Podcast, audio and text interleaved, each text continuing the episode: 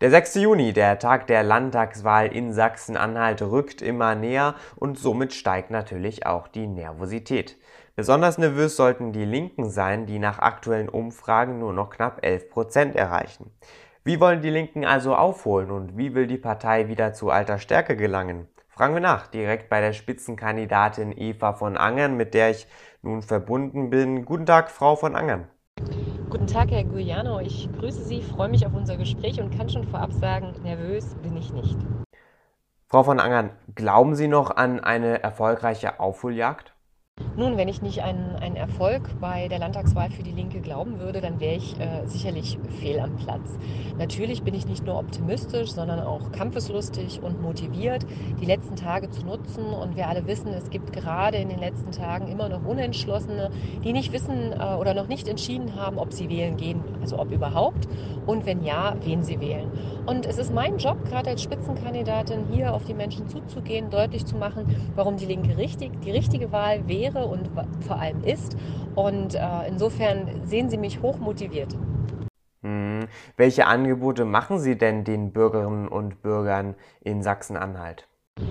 Thematisch wird es niemanden überraschen, dass wir natürlich in unserem Landtagswahlkampf all die Themen, die wir seit vielen Jahren bearbeiten als Linke, nämlich die, das Hauptthema soziale Gerechtigkeit in den Mittelpunkt unserer Thematik stellen. Es geht uns darum, dass wir die Menschen, die im Übrigen der wahre Bodenschatz oder der wahre Schatz von Sachsen-Anhalt sind, so gut wie möglich fördern, unterstützen wollen. Natürlich auch uns wünschen, dass viele Menschen hier sich bewusst entscheiden äh, zu leben.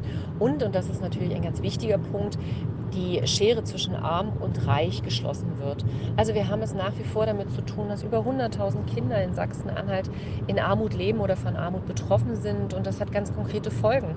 Das hat die Folge, dass so dieses Homeschooling, was so leicht dahergesagt ist, eben für viele Kinder in Sachsen-Anhalt fern der Realität ist, weil sie nicht nur ein Endgerät nicht haben, sondern weil sie keinen eigenen Raum, Rückzugsraum haben, um in Ruhe zu lernen, in Ruhe auch ihre Hausaufgaben, aber überhaupt die Aufgaben zu machen. Und ja, es hat eben auch damit was zu tun, dass wir ihnen damit die Chance nehmen, schon frühzeitig nehmen, um später ein gutes Auskommen zu haben. Also glücklich, im Übrigen auch gesund, aber eben auch mit einem guten Einkommen, einen guten Beruf ihrer Wahl ähm, ausüben zu können. Und das halte ich für ein Riesenproblem. Das empfinde ich als höchst ungerecht. Und deswegen ist unser klares Angebot für Sachsen-Anhalt, wir wollen kein Kind, wir wollen keine Jugendlichen zurücklassen, sondern wir wollen Chancengerechtigkeit, weil das auch für die Zukunft unserer Gesellschaft in Sachsen-Anhalt, aber eben auch für die Wirtschaft, die nicht seit ungefähr oder seit kurzem erst über Fachkräftemangel ähm, diskutiert, über fehlenden Nachwuchs. Da müssen wir frühzeitig ansetzen. Und da haben wir Konzepte, da haben wir kluge Konzepte und die wollen wir gerne umsetzen. Ein weiterer Punkt, der aus meiner Sicht ähm, auch eng mit der Pandemie, aber eben nicht nur mit der Pandemie verbunden ist, ist das Thema Gesundheitswesen. Als Linke sagen wir ganz klar, es darf nicht der Profit, sondern es muss der Mensch im Mittelpunkt stehen. Das heißt, ein Krankenhaus ist dafür da, dass Menschen wieder gesund werden und nicht als erstes viel Geld verdient wird. Und das bedeutet ganz konkret, wir wollen, dass Beschäftigte gut bezahlt werden. Wir wollen, dass Patientinnen nicht Patienten unterschiedlicher Klassen sind, sondern eben so behandelt werden, wie sie es brauchen. Und da ist viel schiefgelaufen, viel unter dem Auge und mit Wissen und Wollen der Landesregierung schiefgelaufen.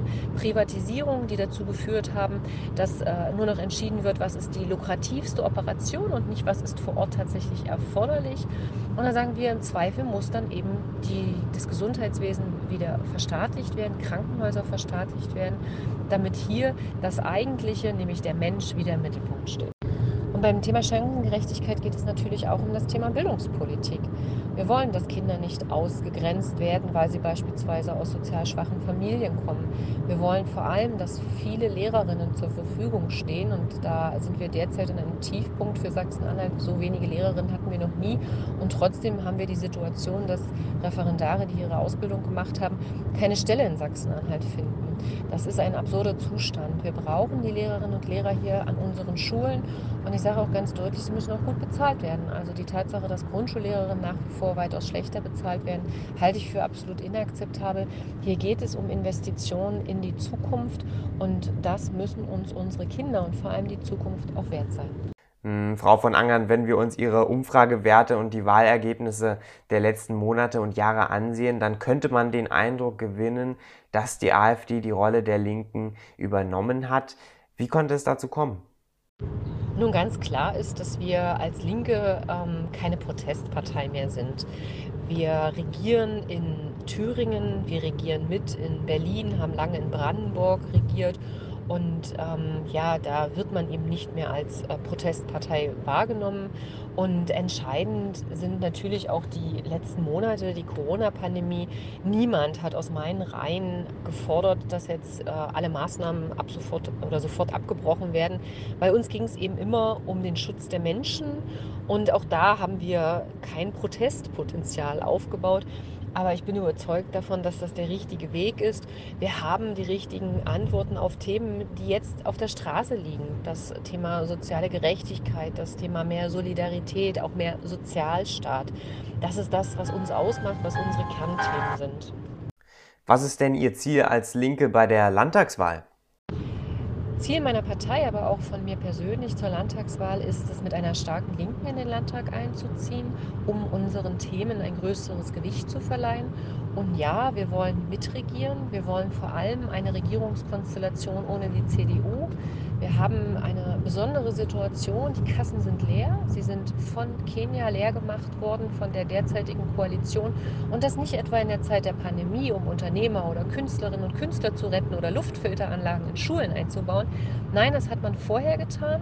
Und das hat diese Landesregierung getan, um die Koalition zusammenzuhalten, weil es nicht nur keine Liebesheirat war, sondern eine, eine, eine Koalition, die eben naturgemäß gar nicht aufgrund der sehr, sehr unterschiedlichen Inhalte zusammengehört. Und man hat eben vieles zusammengehalten und das war teuer für die Menschen in Sachsen-Anhalt. Die Kassen sind leer und wir müssen darüber reden, wie werden die Schulden, die jetzt gemacht worden sind, abgebaut und wie können wir trotzdem wichtige Bereiche wie Bildung, wie Soziales, wie Gesundheitswesen finanziell stark unterstützen oder auch den Klein- und Mittelstand. Und da sage ich ganz klar, da kommt es eben in diesem Jahr vor allem darauf an, wie wird in Sachsen-Anhalt gewählt, welche Konstellation kommt bei der Bundestagswahl heraus.